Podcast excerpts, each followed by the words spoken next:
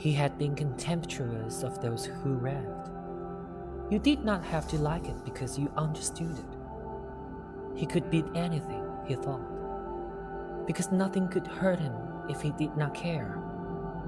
All right, now he could not care for death.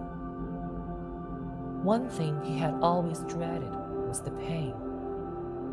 He could stand pain as well as any man until it went on too him out. But here, he had something that had hurt frightfully, and just when he had felt it breaking him, the pain had stopped.